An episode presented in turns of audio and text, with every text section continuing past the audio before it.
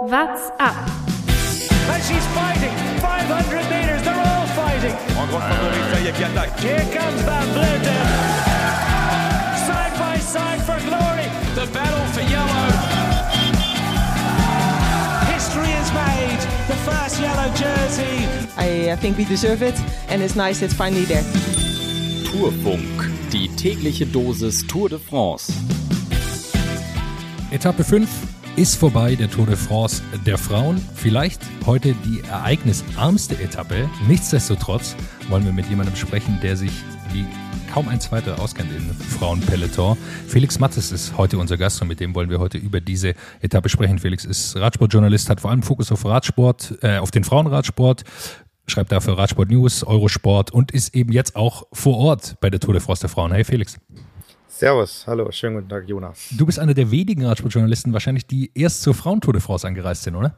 Ja, ich glaube schon. Also wobei international ist es gar nicht so. Ähm, international, gerade bei den Englischsprechenden, ähm, wurde schon ziemlich äh, munter durchgewechselt. Ähm, also Teams wie Cycling Tips zum Beispiel, die sind komplett, die, die für, die Männer da waren, sind abgereist und äh, für die Frauen sind neue gekommen. Ähm, aber jetzt so aus deutscher Sicht ist es so. Also da ähm, sind wir jetzt, deutsche Kollegen sind wir jetzt hier zu dritt. Ähm, und ähm, der Michael Ostermann von Sportschau.de und äh, der Tom Mustroff, auch ein freier ähm, Journalist, die sind da geblieben, die waren auch bei den Männern da. Ähm, der Michael macht jetzt seine fünfte Woche gerade voll am Stück, das ist schon ziemlich heftig. Und ich bin äh, ja für die Frauen angereist ähm, und habe die Männer vorher von zu Hause äh, gemacht.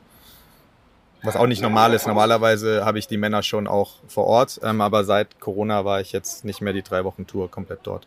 Tom Hustorf hatten wir auch schon hier zu, zu Gast zur Männer-Tour de France. Äh, das hätten wir vielleicht ein bisschen früher wissen sollen, dass er auch für die Frauen da ist, hätte nochmal eine coole Folge geben sollen. Aber so ist es. Äh, kann man sich auch nochmal anhören. Auch äh, sehr, sehr angenehme Folge und vor allem auch seine Texte lesen natürlich. Genauso wie deine verlinken wir natürlich auch alles. Kann dir auch folgen auf Twitter, auch das alles in den Shownotes. Dann wollen wir auf die heutige Etappe schauen. Kurze Zusammenfassung für alle, die es nicht gesehen haben eigentlich eine Flachetappe, eine klassische Flachetappe. Vorne äh, setzt sich eine Gruppe ab, unter anderem mit Berthaud, Nusrom und äh, Christoforu, ähm, die dann relativ lange fahren dürfen, aber immer unter Kontrolle gehalten werden vom Feld. Ellen van Dijk äh, bringt dann das Feld zurück mit einer beeindruckenden Leistung, können wir gleich noch drüber sprechen. Dann geht es auf den Zielsprint und am Ende sieht es so aus, Lorena Wiebes gewinnt das Ding und zwar in einer beeindruckenden Art und Weise ich, ich war ein bisschen überrascht, dass es dann doch so klar ist, wie sie dann den Sprint gewinnt. Oder hast du dir gedacht, ah, äh, sie ist doch einfach schon so viel besser als alle anderen? Ja, ich finde, also gerade auch in Paris hat man es eigentlich schon gesehen oder auch in den letzten Wochen, die, dass sie im Moment, ähm, das war nicht das ganze Jahr so, ich, und, im, im März war es schon noch so, dass gerade auch so Balsamo, ähm, sogar teilweise Kopecki ähm, fast auf Augenhöhe waren, aber im Moment ist sie einfach die klare Nummer eins in den Sprints. Ähm, und deswegen ist es auch heute so gelaufen, wie es gelaufen ist. Deswegen musste DSM extrem viel arbeiten. Ähm, Franzi Koch ist extrem viel von vorne gefahren, mit der habe ich auch im, im Ziel gesprochen. Ähm, das war im Fernsehen, glaube ich, gar nicht mehr so sehr zu sehen, aber die Zeit, bevor die Live-Übertragung begonnen hat, war eigentlich ununterbrochen äh, Franziska Koch an der Spitze des, des Hauptfeldes. Ja, das äh, ist, glaube ich, eine Sache, die, also zum einen ist es sehr, sehr schön, jetzt auch diese Qualität von der Live-Übertragung zu sehen, wie wir sie aktuell haben. Ich glaube, da bist du auch d'accord. Was natürlich aber trotzdem schade ist, ist, dass man nicht die komplette, die komplette Etappe sehen kann, oder? Also, wenn man gerade solche Sachen, die sehr wichtig sind, auch bei, bei Jumbo Wismar ja, ähm, auch eine Deutsche da immer vorne dabei, dass man diesen Anfang der Etappe oder diese Wichtigkeit eben von diesen Helferinnen auch gar nicht sehen kann. Ja, stimmt, ja. Also, ähm, eben die Übertragung von der, die Qualität der Übertragung ist einfach, ist einfach super. Das ist bei der Tour nochmal ein ganz anderes Level als bei, als bei allen anderen Produktionen. Ähm, was das französische Fernsehen hier auf die Beine stellt, ist immer überragend. Ähm, aber klar, man würde sich natürlich wünschen, dass es auch gleich von Anfang an gezeigt wird, genauso wie es bei den Männern äh, bei der Tour ist. Aber ja, vielleicht darf man auch nicht zu viel erwarten jetzt ähm, am Anfang. Ich glaube, die müssen auch selbst erstmal ein bisschen rausfinden, wie gut ähm, das angenommen wird. Und ja, da sprechen wir bestimmt auch gleich noch drauf, drüber, weil das ist tatsächlich ziemlich gut. Ja, genau. Das würde ich ein bisschen nach hinten schieben. Lass uns nochmal auf die Etappe heute schauen. Ich war ein bisschen überrascht, dass dann doch nur vier Leute oder vier Frauen in der Ausreißergruppe waren. Ich hatte dann doch mehr Teams eigentlich auf der Rechnung, eben durch diese Übermacht von Lorena Wiebes, dass die in die Ausreißergruppe können. Hättest du mehr Teams erwartet, die da was versuchen wollen auf dieser Etappe oder war es eher so, okay, die letzten Etappen waren so hart und ähm, jetzt wollen wir mal ein bisschen ruhiger machen und, und schauen, ob wir dann doch Wiebes besiegen können vielleicht? Ja, da, gerade weil es die ja eigentlich eine von höchstens zwei Etappen ist, die wirklich für, für Ausreißerinnen gemacht scheint, habe ich schon gedacht, dass da irgendwie eine größere Gruppe wegfährt. Auf der anderen Seite ähm, war es halt auch die letzte Möglichkeit auf dem Sprint. Und deswegen war bei DSM war ganz klar von Anfang an, wir wollen auf jeden Fall hier das ähm, zum Sprint führen. Und ähm, auch ein Team wie Jumbo mit äh, Marianne Voss ist es jetzt nicht unrecht, wenn es zum Sprint kommt. Ähm, von daher ja, hatten die Ausreißerinnen jetzt auch nicht so super große Chancen. Insgesamt, das habe ich auch in meiner, in meiner Tourvorschau fürs Tourmagazin äh, geschrieben gehabt, insgesamt gibt es nicht so wahnsinnig viele Möglichkeiten für Ausreißerinnen in einer acht, achttägigen Rundfahrt, die am Ende erst entschieden wird. Ähm, und deswegen, ja, so groß waren die Chancen nicht. Und es haben aber trotzdem auch viele probiert. Also ähm, das ist ja eben genau das, was man eben leider verpasst durch die späte Übertragung immer. Ähm, am Anfang wurde schon viel attackiert und Vollgas gefahren und ähm, gerade Romy Kasper hat mir dann auch äh, nachher gesagt, ähm, sie war schon froh, als dann diese recht kleine Gruppe dann am Ende stand, äh, sodass ein bisschen Ruhe eingekehrt ist nach einer knappen Rennstunde bei über 40, 45 Sachen. Ja, ich glaube, im Tor waren dann wahrscheinlich alle relativ froh, weil man muss ja einfach sagen, die letzten Tage, die waren super, super schnell, super hart für alle. Also da wurde ja nie langsam gefahren, sondern es waren immer Kampf, Windkante, gestern die Gravel-Stücke. Also du hast vor Ort ja auch mit den Fahrerinnen Kontakt. Das waren schon sehr, sehr harte Tage, die sie alle in den Beinen haben, schätze ich. Ja, auf jeden Fall. Also das, das äh, Niveau hier, das fällt allen auch auf, ist, ist extrem hoch. Ähm, Nochmal höher, als es sowieso schon dieses Jahr angestiegen ist. Ähm, und dadurch ist, die Rennen sind sehr schnell, alle wollen sich zeigen, alle wollen vorne fahren. Das ist super hektisch und super anstrengend dadurch auch. Und auch dieser lange Tag, ich meine, heute war die, die längste Etappe ever im, im, im Frauenradsport. Ähm, 15 Kilometer länger als die Regeln eigentlich erlauben. Es gab da eine Sondergenehmigung von der UCI. Ähm, klar, das ist, das ist super hart. Ähm, die ganze Tour schon und acht Tage fahren sie halt auch nicht immer, ne?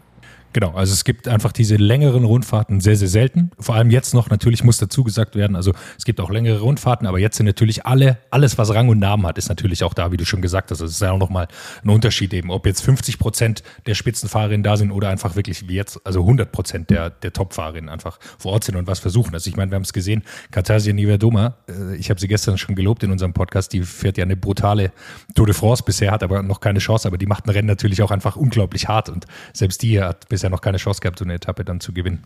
Ja, also sie war, sie war echt stark, ne? Also ich, ich, ich muss auch sagen, Hut ab vor, vor Nevia Dommer, weil sie war auf der Schotter-Etappe meiner Meinung nach die einzige, die wirklich was probiert hat.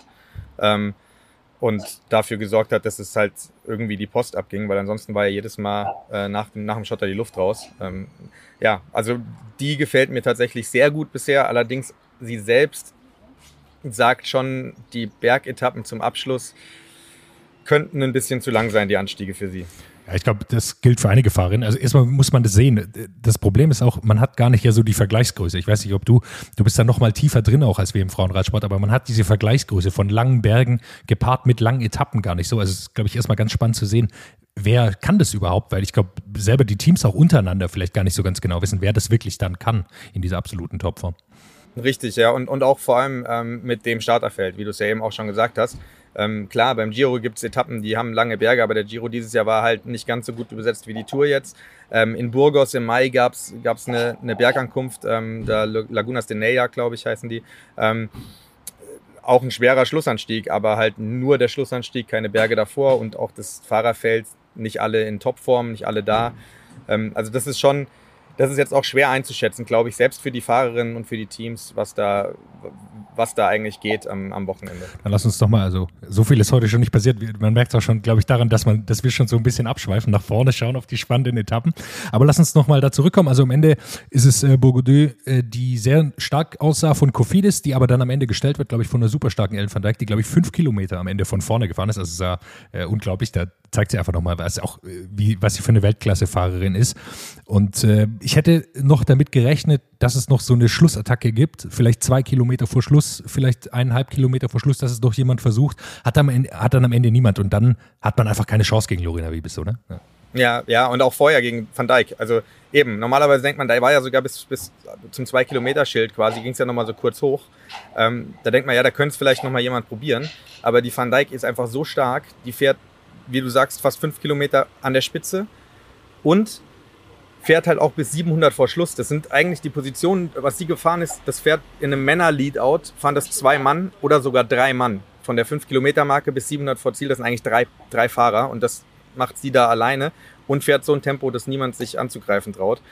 Und dann am Ende, ja, wie bis scheint einfach nicht schlagbar zu sein und vor allem hat sie, glaube ich, auch am besten, ist ja am besten damit umgegangen, wie eben dieses Chaos auf den letzten 500 Metern entstanden ist durch dieses Falschabbiegen von, von Elisa Longoborghini. Haben wir, haben wir noch gar nicht drüber gesprochen, du hast vollkommen recht. Elisa Longoborghini fährt äh, vorne, biegt dann links ab, obwohl es eigentlich rechts weggeht. Und ich glaube, Marianne Voss rettet dann im Grunde das komplette Peloton, weil sie es irgendwie erkennt, dass es rechts weggeht und dann das ganze Peloton hinter sich herzieht. Dann aber natürlich auf einmal eine Situation entsteht, wo keiner mehr eine Leadout-Fahrerin hat und dann stehen sie auf einmal da. Und ich glaube, da hat Wiebes hat so ein bisschen die Ruhe behalten können. So war zumindest mein Eindruck. Ja, genau. Also es war so, Lamborghini biegt links ab. Voss ist, also das war unfassbar eigentlich, was, wie Voss das geschafft hat, da rumzukommen, weil das war eine Zentimeter-Sache, dass sie nicht von der Lamborghini abgeräumt wurde.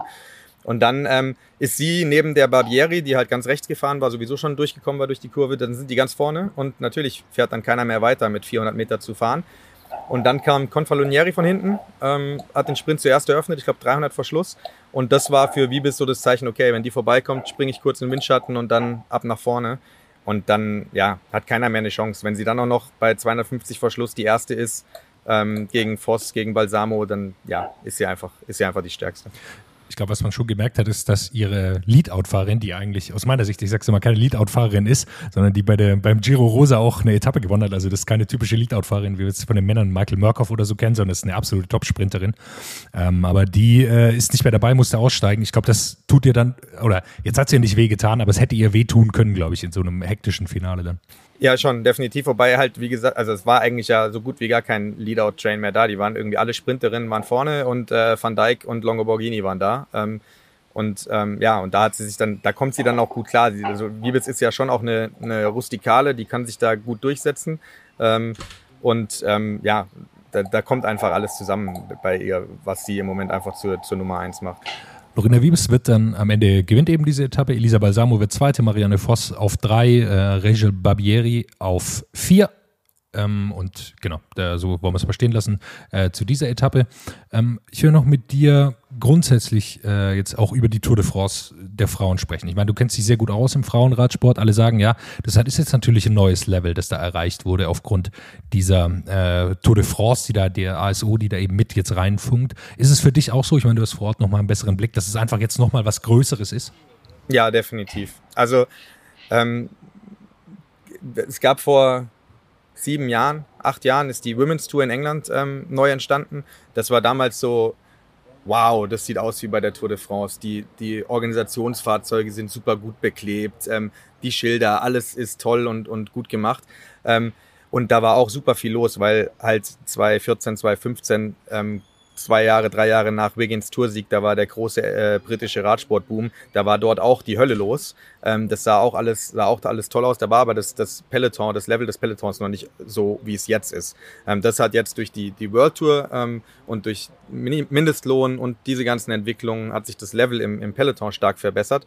Und jetzt sind wir hier, ähm, ja, ich würde sagen, die ASO ist genau aus ihrer Sicht zumindest. Ähm, für andere wäre es schön gewesen, wenn sie schon ein bisschen früher äh, Gas gegeben hätte, aber aus ihrer Sicht zumindest genau zum richtigen Zeitpunkt jetzt da eingestiegen und erlebt jetzt hier ein, ein richtig, richtig gutes Radrennen ähm, mit auch einer sehr guten Rezeption beim, beim Publikum. Also äh, es ist tatsächlich, und ich übertreibe nicht, ähm, es ist tatsächlich am Start und im Ziel fast so wie bei den Männern ähm, hier bei der Tour. Es ist beeindruckend. An der Strecke fehlt so ein bisschen ähm, fehlen so ein bisschen die internationalen äh, Wohnmobile und so. Da, da, sind nicht ganz so viele da, aus Belgien ein bisschen was und so, aber ähm, da sind natürlich nicht mehr ganz so viele da wie bei den Männern. Aber äh, gerade in den Zielorten und den Startorten, was die Franzosen angeht, ist es wirklich beeindruckend, wie viel hier, wie viel hier rumläuft. Sehr schön zu sehen. Sieht man auch am Fernsehen, überträgt sich das auch so ein bisschen, dass da die Leute da sind. Und am Ende muss man sagen, ehrlicherweise, wenn man die Etappen bisher gesehen hat, ist natürlich auch absolutes Spektakel dann und super schöne Geschichten, die man einfach gesehen hat. Also Marlene Reuser gestern, die wir auch schon hier im Podcast hatten, das ist natürlich einfach fantastisch, wie sie da gewinnt. Und dann, ich meine, ich weiß nicht, ob du mit ihrem Ziel gesprochen hast, aber ihre Rotzigkeit, sage ich jetzt mal ganz trocken, die sie mitbringt, äh, die sie dann auch da im Interview dabei hat. Also es scheint mir irgendwie so ein anderer Zugang auch von den Fahrerinnen zu den Medien und auch die Geschichten, die dahinter stecken, sind einfach super schön. Ja, man muss auch, also man muss auch einfach sehen, es sind natürlich jetzt auch ganz andere Medien da, die eben diese Geschichten auch stricken ähm, und, und diese Geschichten auch, ähm, auch mitnehmen. Ähm, das, das Fernsehen zieht es ganz anders auf in der Produktion, ähm, greift Geschichten auf. Das ist auf jeden Fall ähm, ein Riesenschritt nach vorne, was das angeht. Ich muss ganz ehrlich sagen, aus Journalistensicht, ähm, der Zugang und die Offenheit der Fahrerin ist nicht größer als sonst, sondern eher im Gegenteil. Ähm, also es gibt Teams, die sich hier bisher sehr bedeckt halten und sehr protektiv sind. Ähm, also ich habe weder heute noch gestern ähm, mit äh, jemand von Drecksjäger Fredo zum Beispiel sprechen können am Bus, ähm, weil, weil die Fahrerinnen halt nicht äh, rauskommen sollten, durften, wie auch immer wollten, keine Ahnung. Ähm, und ja, es, da, da, merkt man teilweise, dass die Teams, ähm, einige Teams so ein bisschen auch in der Pressearbeit ein bisschen überfordert sind oder überfahren werden jetzt gerade. Ähm, die haben sich alle breiter und größer aufgestellt jetzt extra für die Tour, weil sie wussten, dass sie mehr erwarten, ähm, mehr zu erwarten haben von Medien. Ähm, aber dadurch sind da halt auch teilweise Leute im Einsatz, die ähm, ja, die das noch gar nicht so wahnsinnig lange machen und äh, denen auch so ein bisschen die Erfahrung und das Fingerspitzengefühl fehlt. Und das ist für einen Umgang mit den Medien, also ich, wir als Journalisten, habe ich schon mit mehreren gesprochen, sind teilweise ein bisschen enttäuscht, ähm, dass diese große Bühne, die jetzt da ist, gar nicht so gut bespielt wird, ähm, wie, wie es möglich wäre. Aber trotzdem, was gerade wichtig ist, auch was daheim ankommt und wenn es bei den Zuschauern wie bei euch ähm, schon so ankommt, dass die Geschichten da sind und die Geschichten auch erzählt werden, dann ist ja eigentlich äh, alles gut. Ich glaube auch, dass die Geschichten erzählt werden. Allerdings bezieht sich natürlich viel auch auf Siegerinnen. Also Cecil Lutrup Ludwig, äh, Lorina Wiebes, gestern Marlene Reuser auch. Ähm, bin ich bei dir. Aus deutscher Sicht ist natürlich so, also wir hatten mit Liane Lippert sicherlich eine, die die Chance gehabt hätte, eine Etappe zu gewinnen. Einmal auch einen Sturz jetzt. Ähm, gestern war da nicht ihre Chance, heute auch nicht. Aber ähm, da fehlt natürlich dann, oder da braucht man diese begleitende Berichterstattung. Und ich glaube, dazu ist es ja auch wichtig eigentlich, diesen Job zu machen. Ich glaube, für alle, die nicht journalistisch tätig sind, muss man nochmal sagen, also im Normalfall läuft äh, so eine Anfrage so, dass man über eine Pressesprecherin geht, äh, dort anfragt, ob man mit einer Fahrerin oder einem Fahrer sprechen kann und die dann eben da den Zugang gewährleisten. Jetzt weiß ich, äh, dass es im Radsport manchmal auch direkter geht, äh, wenn man Draht hat, wahrscheinlich auch bei Fahrerinnen, gerade bei, weil es noch nicht so durchprofessionalisiert ist. Aber ich glaube, das noch als Hintergrund Hintergrund dazu, äh, wie man an so Fahrrädern überhaupt rankommt dann im, im Peloton. Ja, so läuft es zumindest ähm, abseits der Rennen, ja. Also ähm, im, im, Rennbetrieb ist es schon eigentlich so, dass man an die Mannschaftsbusse geht ähm, und anspricht. Ähm, teilweise auch über Pressesprecher, teilweise aber auch direkt. Das ist, äh, je nachdem, wie es gerade ist, in der Hektik nach dem Rennen kann man nicht jedes Mal sagen, ich muss jetzt, ich geh, spreche jetzt erst die Pressesprecherin oder den Pressesprecher an, sondern klar, da, da spricht man auch Fahrerinnen und Fahrer direkt an. Und ja, da ist im Moment so ein, ja, bei vielen ist es gut, aber bei einigen ist es leider auch nicht ganz so, ganz so geil. Dann gibt es noch ein Thema, glaube ich, das auch sich so ein bisschen durch die Tour de France der Frauen zieht. Und das sind Stürze. Heute gab es wieder einen sehr, sehr großen Sturz. Emma Norsgaard, der hat es da sehr schwer erwischt, äh, musste auch ins Krankenhaus, alles, was ich mitbekommen habe dazu. Äh, du bist vor Ort, konntest ja auch, kannst viel mit den Fahrerinnen dich auch direkt unterhalten, was wir dann immer nicht so können. Haben die eine Erklärung dafür, warum es dann doch so viele Stürze jetzt gibt? Ähm, oder sind die auch noch so ein bisschen ratlos? Na gut, die, die allgemeine Erklärung, die, die man am meisten hört, ist einfach, dass alle sich zeigen wollen, alle wollen vorne fahren. Die Hektik ist dadurch sehr groß und dadurch wird es halt teilweise eng und kommt zu Stürzen. Das heute war vielleicht sogar ein bisschen ähm, gar nicht mal dem geschuldet, sondern das war einfach ein Massensturz mitten im Hauptfeld, wie er manchmal passiert. Das passiert auch, also weil es da natürlich immer dann wieder dumme Sprüche gibt. Das passiert genauso auch im Männerpeloton an solchen Stellen ganz oft. Ähm, ich glaube, heute war sogar, ich habe mir den Sturz ziemlich oft angeschaut und ich glaube gesehen zu haben, dass eine Flasche ähm, quer ähm, rübergeflogen ist, ähm, direkt danach in die Wiese. Könnte mir vorstellen, dass ich glaube, Matalach war die erste, die gestürzt ist von, von BNT. Ähm, und glaube, dass da eine Flasche schuld war und das kann halt einfach immer passieren. Aber grundsätzlich an den Stürzen ich, ist es schon so, dass einfach diese, diese Hektik, die im, im Feld ist, gerade jetzt bei dieser Tour, und das ist auch das ja bei den Männern in der ersten Tourwoche so. Äh, da ist einfach riesige Hektik und dann, dann kommt es zu so Stürzen. Ähm, bitter war es auf der zweiten Etappe mit den, mit den Stürzen so kurz hintereinander, ähm, wo auch Laura Süßemilch dann ins Krankenhaus gebracht werden musste. Da, ja, da war es kritisch und da finde ich auch, dass es medizinisch kritisch war. Ähm, da hätte unter Umständen sogar das Rennen neutralisiert gehört nach diesem äh, Sturz mit Cavalli und, und äh, Frame. Ja, äh, das ist sicher immer eine Überlegung, die man, die man haben kann. Das dann äh, stehe ich, glaube ich, in so Situationen. Aber ich bin voll bei dir, auch nochmal zu unterstützen, weil auch äh, dann Gerüchte aufkamen. Ja, sind es zu viele Teams vielleicht auch? Ist das Level nicht hoch genug? Da würde ich einfach sagen, äh, wenn man sich den Vergleich anschaut zu letzten Jahr zu Tour de France, du hast es auch gebracht dieses Jahr, vielleicht auch ein bisschen glücklich gelaufen, dass es zu wenig Stürze gab. Aber wenn man sich letztes Jahr anschaut, wie viele Stürze es da gab, ich glaube, so kann man das äh, einfach nicht sagen, sondern das Level ist extrem hoch und wahrscheinlich deshalb äh, sind die Stürze sogar nicht, weil das Level zu niedrig ist an, an Fahrkünsten. So ist zumindest meine Einschätzung. Ja, und genau eben, also diese, diese Schere, äh, wo, worüber dann manche sprechen, ähm, also ganz ehrlich, die ist bei allen anderen World Tour Rennen der Frauen größer. Ähm, also bei allen anderen sind Continental Teams da, sind auch kleinere Continental Teams da. Ähm, und die, die, die Schere ist bei allen anderen Rennen größer. Also daran liegt es mit Sicherheit nicht, an diesem Abstand zwischen die können es und die können es nicht und die fahren äh, technisch besser. Klar gibt es mit Sicherheit einige, die technisch nicht so wahnsinnig stark fahren, aber die gibt es immer. Ähm, und von daher, also daran, daran liegt es mit Sicherheit nicht.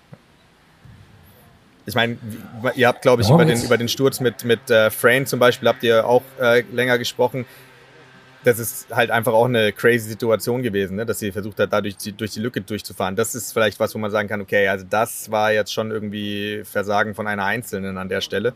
Ähm, aber in, insgesamt ist es einfach, einfach krasse, krasse Hektik. Und dass es vorher zu dem Sturz gekommen ist, ist halt auch einfach passiert. Ja, ähm, da, da, da kann keiner was dafür.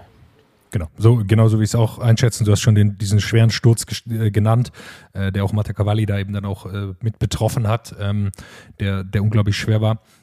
Äh, ich würde mit dir noch gern über das äh, so komplette Peloton sprechen oder nicht über das Peloton, aber auch diesen Gesamt um, um, Kampf ums Gesamtklassement. Wir haben immer wieder jetzt darüber gesprochen, dass Annemiek van Fleuten, der geht es nicht so gut. Hörst du davon, was, dass es ihr besser geht oder bist du auch auf dem Stand, ja, sie war, hat sich nicht ganz wohl gefühlt? Und langsam wird es besser oder hast du da andere Informationen? Ich habe sie gestern total happy im Ziel äh, gesprochen. Ähm, äh, habe ich auch auf, auf Radsport News einen, einen, Text drüber geschrieben und ein, ein Video-Interview dazu auf YouTube. Ähm, also ähm, Van Fleuten hat am Sonntag äh, in Paris schon äh, Magenprobleme bekommen nach der Etappe, ähm, ist krank geworden, hat am meisten gelitten am Montag ihrer Aussage nach, auf der zweiten Etappe. Ähm, da hat sie ja auch im Vergleich zu der Gruppe, mit in der sie eigentlich drin war, dann in diesem Bergaufsprint in Provence fünf Sekunden verloren. Ähm, und auf der dritten Etappe ging es ihr, sagt sie, morgens eigentlich schon besser, aber auf dem Rad war sie trotzdem noch nicht die alte.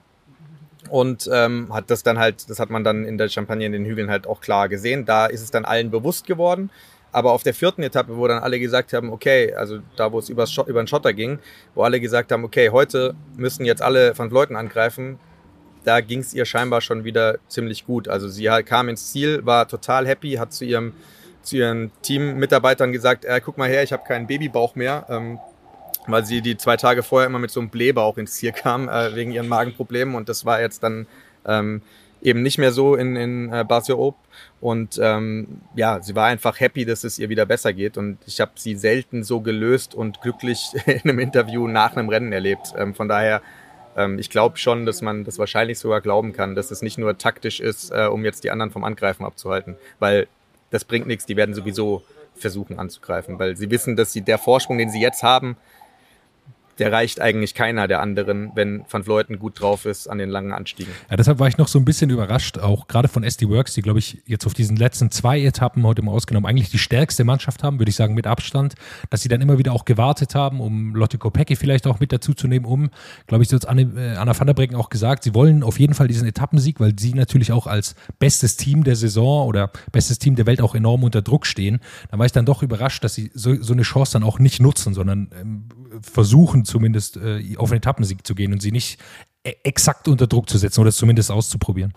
Ja, also ich war, ich war ehrlich gesagt ziemlich perplex, ähm, wie, wie das Rennen am, äh, was war das denn eigentlich, der Mittwoch, ne? Ja, äh, am Mittwoch gelaufen ist. Ähm, dass die gerade SD Works und Track ähm, da nicht mehr gemacht haben nach den, nach den Schotterpassagen. Das war immer eine Selektion da, es war immer jemand abgehängt, wenn auch durch Defekte, aber es war jemand von den Mitfavoritinnen auf jeden Fall immer weg. Ähm, und warum man da nicht durchzieht, habe ich absolut nicht verstanden. Ähm, und die Erklärungen dafür kann ich ehrlich gesagt auch nicht nachvollziehen. Ähm, da muss man, meiner Meinung nach, muss man da durchziehen, wenn man mit drei Frauen noch vorne ist und nicht sagen, ja gut, ähm, aber wir können auch mit fünf vorne sein, also warten wir noch einen Moment. Ähm, also das, das ist für mich, äh, das hat keinen Sinn gemacht, wenn man auf Toursieg fahren will. Wenn man die Etappe gewinnen will, hat das natürlich Sinn gemacht. Und man kann irgendwo auch verstehen, dass SD Works die Etappe holen wollte, weil sie bisher keine hatten und wenn Van Fleuten gut drauf ist, sie vielleicht auch keine mehr holen werden. Ähm, und deswegen ähm, kann man das verstehen, dass sie den Etappensieg auf jeden Fall brauchten. Aber wenn sie wirklich ernsthaft den, die Tour gewinnen wollen, dann hätten sie da eigentlich meiner Meinung nach durchziehen müssen. Ähm, sowohl nach den Schotterpassagen als auch am Tag vorher unten in Epernay ähm, haben sie Van Fleuten abgehängt ähm, am letzten Anstieg, vier vor Schluss, sind zu zweit in einer neunköpfigen Gruppe Und anstatt dass eine von beiden nach vorne geht und Vollgas fährt, geht sie zwar vor, aber fährt so halb stark, so dass die Van Fleuten zurückkommt. Also das war nicht an einem Strang gezogen in Richtung Gesamtwertung. Ja, vor allem denke ich mir auch, dass sie ja, also gestern als Paradebeispiel sind ja mit dann drei Fahrerinnen vorne, die eben extrem stark sind. Also ist ja, da ist niemand durch Zufall dann da vorne gewesen oder auch in der Etappe davor. Also die sind ja einfach extrem stark und äh, ehrlicherweise kann Demi Wollering auch so eine Etappe gewinnen. Hat sie ja schon oft genug bewiesen, dass sie das dann auch selbst gewinnen kann, auch in einem kleineren Sprint. Äh, so viel dazu. Ich glaube, in den nächsten Tagen wird man es dann sehen, auch welche Chance sie sich wirklich ausrechnen, ob sie sich überhaupt ausrechnen, die Tour de France der Frauen zu gewinnen. Ich meine, das ist auch eine Option, dass sie vielleicht äh, denken, ja, äh, ehrlicherweise haben wir vielleicht gar keine reelle Chance. Morgen sechste Etappe, die auf dem Programm steht. Die erste, die letzte Nicht-Bergetappe, die noch auf dem Programm steht. Geht nach Rosheim, sind 128 Kilometer, wieder ein bisschen kürzer, drei Bergwertungen drin, ein Bonussprint. Was erwartest du morgen von der Etappe?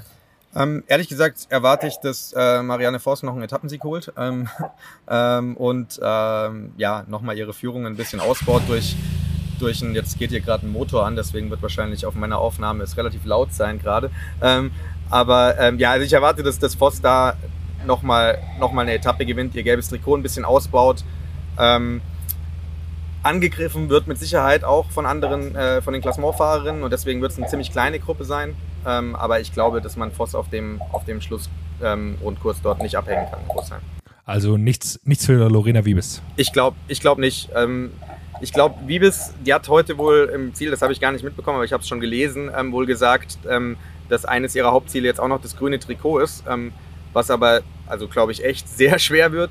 Ähm, dann müsste sie, glaube ich, schon an den Zwischensprints ganz gut reinhauen. Ähm, und es tatsächlich dann eventuell sogar auf den letzten zwei Etappen nochmal über irgendwie Fluchtgruppen oder sowas äh, Punkte sammeln. Aber ehrlich gesagt hat, glaube ich nicht, dass sie, also ich glaube nicht, dass sie am Freitag um Etappensieg kämpfen kann. Ähm, das ist, glaube ich, zu schwer. Und ich glaube, dass mit den Zwischensprints danach, um dann wirklich grün noch zu holen von Voss, das sehe ich ehrlich gesagt auch nicht. Liegt 26 Punkte hinter Marianne Voss. Äh, dazu auch noch das Bergtrikot unverändert, äh, nicht das Bergtrikot, Entschuldigung, das gelbe Trikot unverändert. Marianne Voss vor Silvia Persico, die aus meiner Sicht eine super Tour fährt und Tasia Niverdoma. Und dann geht es, glaube ich, los mit den Fahrern ums Gesamtklassement. Elisa Longoborghini 25 Sekunden dahinter, Ashley Mohlmann 55 Sekunden, Demi Wollering 1 Minute 1 und Annemiek van Floyd mit 1 Minute 18 äh, Rückstand. Aktuell Bergtrikot weiterhin geholten von äh, gehalten von Parkhotel Falkenburg. Femke Geritze ist diejenige, welche das Trikot trägt. Julie de Wilde, die heute auch im Sturz aufgehalten wurde, hat weiterhin das weiße Trikot. Dann bleibt am Schluss nur noch eins äh, abzufragen. Annemiek van Fleuten macht's oder schafft es eine Außenseiterin? Ich gehe stand jetzt wieder davon aus, dass Van Fleuten das, äh, das gewinnt. Ich, ähm, nach der nach der Epernay-Etappe hätte ich wahrscheinlich äh, fast gesagt, okay, das wird jetzt echt schwer. Aber so, was ich jetzt gehört habe und wie ich sie jetzt wieder gesehen habe, gehe ich davon aus. Van Fleuten gewinnt die Tour und dahinter wird es aber, glaube ich, ziemlich spannend werden. Ganz herzlichen Dank, Felix, für deine Expertise hier heute. Ähm, ihr könnt Felix folgen auf Twitter, at Felix Mattis, alles verlinkt auch. Lest seine Texte auf äh, Radsport News und äh, Interviews, die du veröffentlichst auf YouTube. Die sollte man sich natürlich auch reinziehen. Äh, freut mich sehr, dass du heute dabei warst. Danke dir. Danke dir. What's up? Der Radsport-Podcast. What's Up ist eine M945-Produktion. Ein Angebot der Media School Bayern.